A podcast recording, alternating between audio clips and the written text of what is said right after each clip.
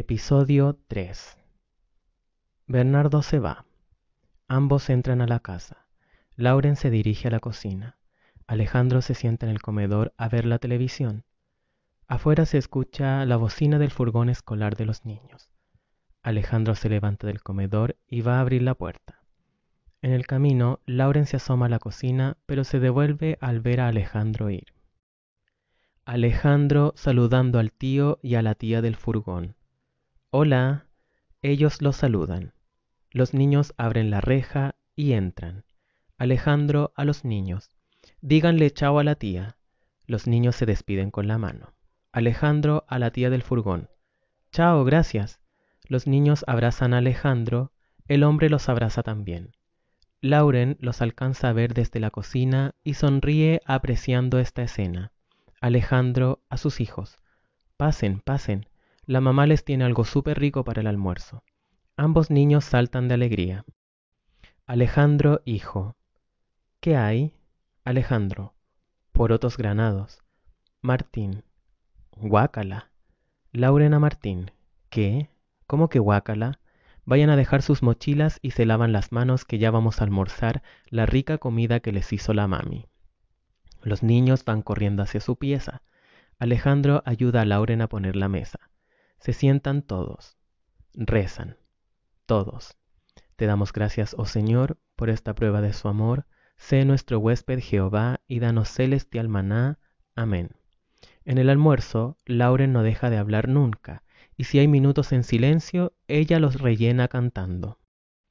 Cada vez que habla Alejandro es por alguna pregunta que su esposa le hace, y siempre responde con monosílabos. Los niños terminan de almorzar, se levantan de la mesa y corren al patio a jugar. Lauren levanta la mesa. Alejandro se queda sentado, observando las líneas del mantel. Lauren recogiendo el plato vacío de Alejandro. ¿Quieres postre? El hombre la observa desconcertado. Postre. ¿Quieres postre, Alejandro? Alejandro reconociendo a Lauren. No.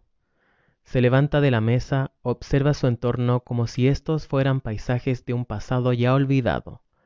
Por inercia camina hacia el patio buscando aire fresco. Reconoce a sus hijos y comienza a jugar con ellos. Lauren los mira desde el ventanal. De pronto le suena el celular y se aleja. Martín a Alejandro. Papá, con tristeza. Anoche soñé que te ibas de viaje a otro lugar. Alejandro abrazando a su hijo. Tranquilito. Martín. Te voy a extrañar, papá. Alejandro. Fue solo un sueño, hijo. Martín. ¿Por qué? ¿Qué son los sueños? Alejandro. No lo sé, mi amor. Quizás son historias que nos va contando nuestra mente por las noches. Martín. ¿Por qué? Alejandro. No lo sé para que podamos entender la realidad del presente. Alejandro hijo, yo anoche soñé que comía muchas tortas. Alejandro, ¿tortas? ¿Te gustan las tortas? Alejandro hijo, sí. ¿Y a ti, papá? Alejandro, prefiero comer algo salado. Alejandro hijo, papá? Alejandro, dime. Alejandro hijo, ¿por qué yo me llamo Alejandro? Alejandro, porque yo me llamo Alejandro. Alejandro hijo, ¿y por qué tú te llamas Alejandro? Alejandro, porque era un nombre que le gustaba a mi mamita, a tu abuela. Alejandro hijo, ¿y a ti te gusta? Alejandro, sí. ¿Y a ti? Alejandro hijo, no. Alejandro, ¿no te gusta tu nombre? Alejandro hijo, no se le enreda la lengua. A mí, a mí, a mí me gusta Gaspar. Alejandro, Gaspar. ¿Por qué? ¿Por qué te gusta Gaspar?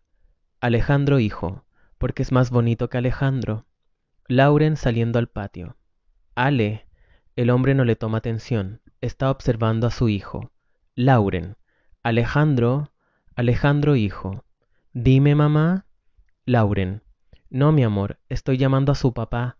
El hombre la mira. Lauren. ¿Qué te pasa? Alejandro. Nada. Lauren. Te buscan. Alejandro. ¿Quién? Lauren. Unos hombres. Alejandro. ¿Quiénes? Lauren. No sé. Anda a ver qué quieren. Alejandro. No, no me interesa. Yo no estoy esperando a nadie. Lauren.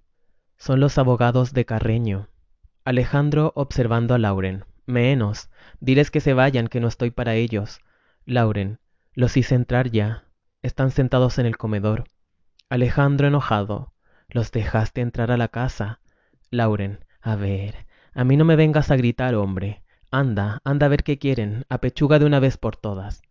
Alejandro entra a la casa rápidamente. Los abogados se levantan del sofá al verlo. Abogado 1. Extendiéndole la mano a Alejandro. Buenas tardes, don Alejandro. Alejandro abriendo la puerta de entrada y moviendo las manos. Váyanse, por favor. Abogado 1. Venimos a hablar con usted. Alejandro. Yo no tengo nada que hablar con ustedes, váyanse. Abogado 1.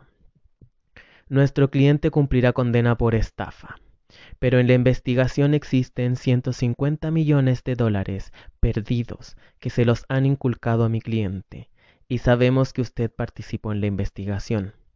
Alejandro, sí, así es, yo ayudé a la empresa a desenmascarar a ese ladrón.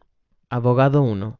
Entonces, ¿ustedes pudieron saber que mi cliente no tiene ese dinero? Alejandro, no lo sé. A mí no me corresponde decir eso está mi abogado. Vayan a conversar con él. Abogado 1. Tenemos entendido que usted y mi cliente fueron compañeros de trabajo y algunos aseguran que hasta amigos. Alejandro, váyanse o llamo a los pacos. Abogado 1. Con su declaración lo podemos ayudar. ¿Por qué no quiere ayudar a un amigo? Alejandro, por ética. Lauren. Vamos, Alejandro, ayuda a ese pobre hombre. Alejandro alterado. Pobre hombre. Quiso estafar a toda una empresa. Abogado 1. Y será condenado por eso. Pero con su declaración podemos bajar la condena. Alejandro alterado. Yo no voy a declarar nada. Váyanse de mi casa. Abogado 1. ¿Por qué? Alejandro descontrolado. Porque no me interesa. Váyanse por la cresta. Váyanse de mi casa. Los abogados salen de la casa. Lauren viendo llorar a los hijos. Alejandro. Ey, tranquilízate, hombre. Estás asustando a los niños. Abogado 1. Desde el jardín. Si usted no quiere colaborar con nosotros es porque algo esconde. Alejandro le cierra la puerta de un portazo en la cara. El hombre se queda mirando a sus hijos que se encuentran asustados abrazando a Lauren. Lauren. ¿Qué pasa contigo? Alejandro se va para su pieza. Alejandro, hijo, llorando. Papá. Lauren, secándole las lágrimas a sus hijos. Tranquilitos. Vayan a jugar. Yo hablaré con su papá. Vayan. El papá está bien. Vayan. Camina hacia la pieza, abre la puerta. Ale, Ale. Alejandro está sentado llorando al borde de la cama con las manos en la cabeza. ¿Puedo entrar? Alejandro intentando calmarse. No, Lauren. Quiero estar solo. Lauren, Está bien, me comprometí a dejarte solo. Pero fíjate que últimamente no he podido dormir muy bien.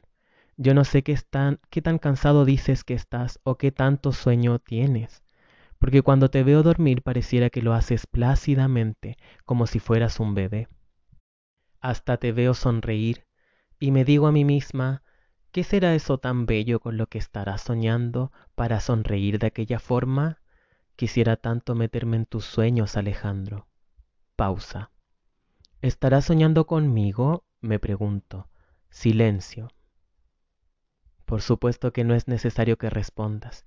Prefiero no saber. Sí, Ale. Tú crees que yo no me doy cuenta, pero lo veo en tus ojos. No soy estúpida. Mira hacia la puerta de la pieza. Sus dos hijos se están observando. Vamos, vamos. Dejemos al papá descansar tranquilo. A Alejandro. ¿Sabes qué? No pienses en mí. Piensa en tus hijos que te necesitan. Los niños intentan acercarse a Alejandro, pero Lauren los detiene. Vamos, vamos para afuera. Salen de la pieza. Alejandro se acuesta en la cama, cruza sus manos inconscientemente alzando una oración al cielo. Piensa, debo mantenerme firme, mantenerme en pie. despierto ante la adversidad del enemigo y tratar de no caer entre sus garras. Carreño se buscó su destino y ahora está pagando por él. Somnoliento. Vi una lluvia de meteoritos alejándose de mí, y por entre los cerros cascadas de océanos que caían hacia mí. Entra Martín a la pieza y se acuesta al lado. Le acaricia el cabello. Qué hermoso que eres, pequeño. Oh Dios, eres tan diferente a mí. Gracias a Dios que eres diferente a mí. Martín lo abraza, se acomoda a su lado y el hombre se queda dormido. Martín susurrándole a Alejandro. Papá, papá. Un sueño. Gaspar escuchando el susurro de Martín. Gaspar. Martín. El hombre se despierta de una pequeña siesta que tuvo en el sofá. Piensa. Me quedé dormido. Su hija se encuentra pintando en la mesa de centro. Mi amor. La niña lo mira. ¿Dónde está tu mamá? Olga acercándose a Gaspar. Está en la pieza, papá. Gaspar se levanta, besa a su hija en la frente y camina hacia la pieza. Al entrar, Hilaria se encuentra observando hacia el patio por la ventana. Hilaria, volteando la cabeza. ¿Te calmaste ya? Gaspar sin entender nada. ¿Sí? Gaspar le llegan un par de mensajes de texto a su celular, pero no lo ve. Hilaria enojada. ¿Qué te pasaba? ¿Qué buscabas con tanta angustia? ¿Esas bolsas? Gaspar tapándose el rostro con las manos, piensa, ¿qué he hecho antes? A Hilaria. No.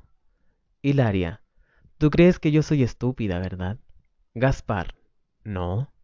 Hilaria, me gritaste. En un momento pensé que podrías llegar a golpearme. ¿Me hubieras golpeado si no hubiese estado Olga en casa? Gaspar. No. Hilaria. ¿Acaso crees que no sé lo que significa tu estado? Gaspar. ¿Qué estado? Hilaria. Tu cara. La tenías desfigurada. En la universidad tuve un compañero y de vez en cuando lo veíamos con esa misma cara. Qué horror, Gaspar. Gaspar. No, no era yo. Hilaria. No, no eras tú. Es verdad. Era otra persona. Tienes razón. Yo lo sabía, yo ya lo sabía, pero me he hecho la tonta todo este tiempo. Silencio. Se sorprende por lo dicho por Gaspar. Lo mira a los ojos y se introduce en ellos. En el fondo de las pupilas pardas de Gaspar descubre a Alejandro. Hilaria. ¿Qué dices, Gaspar? Le suena el celular a Gaspar, pero el hombre corta la llamada. Hilaria, desde hace unos días atrás te estabas comportando diferente, y dentro de mí me decía, muy bien, está cambiando, lo está haciendo por nosotras. Silencio. Pero hoy volviste a ser el mismo de siempre. Gaspar, no, estoy estresado. Entre el trabajo y... le vuelve a sonar el celular. Hilaria, contéstale. La mujer sale de la pieza. Gaspar contestando. ¿Aló? Dealer desde el auricular del celular. Escucha, hijo de puta. Si no llegas al centro ahora mismo, iremos con mis amigos a quemarte la casa. Y sé perfectamente dónde vives. Gaspar. No, por favor, escucha. Escúchame. Escucha hasta el final. Baja el volumen de su voz y se mueve hacia el baño para que no lo escuchen.